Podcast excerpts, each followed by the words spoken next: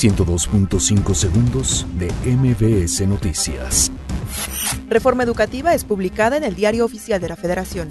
La Coordinadora Nacional de Trabajadores de la Educación asegura que no hay abrogación total de la reforma educativa de Enrique Peña Nieto. El Sindicato Nacional de Trabajadores de la Educación acepta propuesta de incremento salarial de la SEP. El Tribunal Electoral del Poder Judicial de la Federación confirma que la PGR utilizó recursos públicos contra Ricardo Anaya en campaña presidencial. La Suprema Corte de Justicia de la Nación aprueba que mujeres puedan abortar si está en riesgo su salud. Suspenden clases en el Valle de México por contingencia ambiental. La Secretaría de Salud no registra incremento en atención de enfermedades respiratorias por mala calidad del aire. Monterrey vence 1 por 0 a Tigres en la ida de la semifinal del Clausura 2019.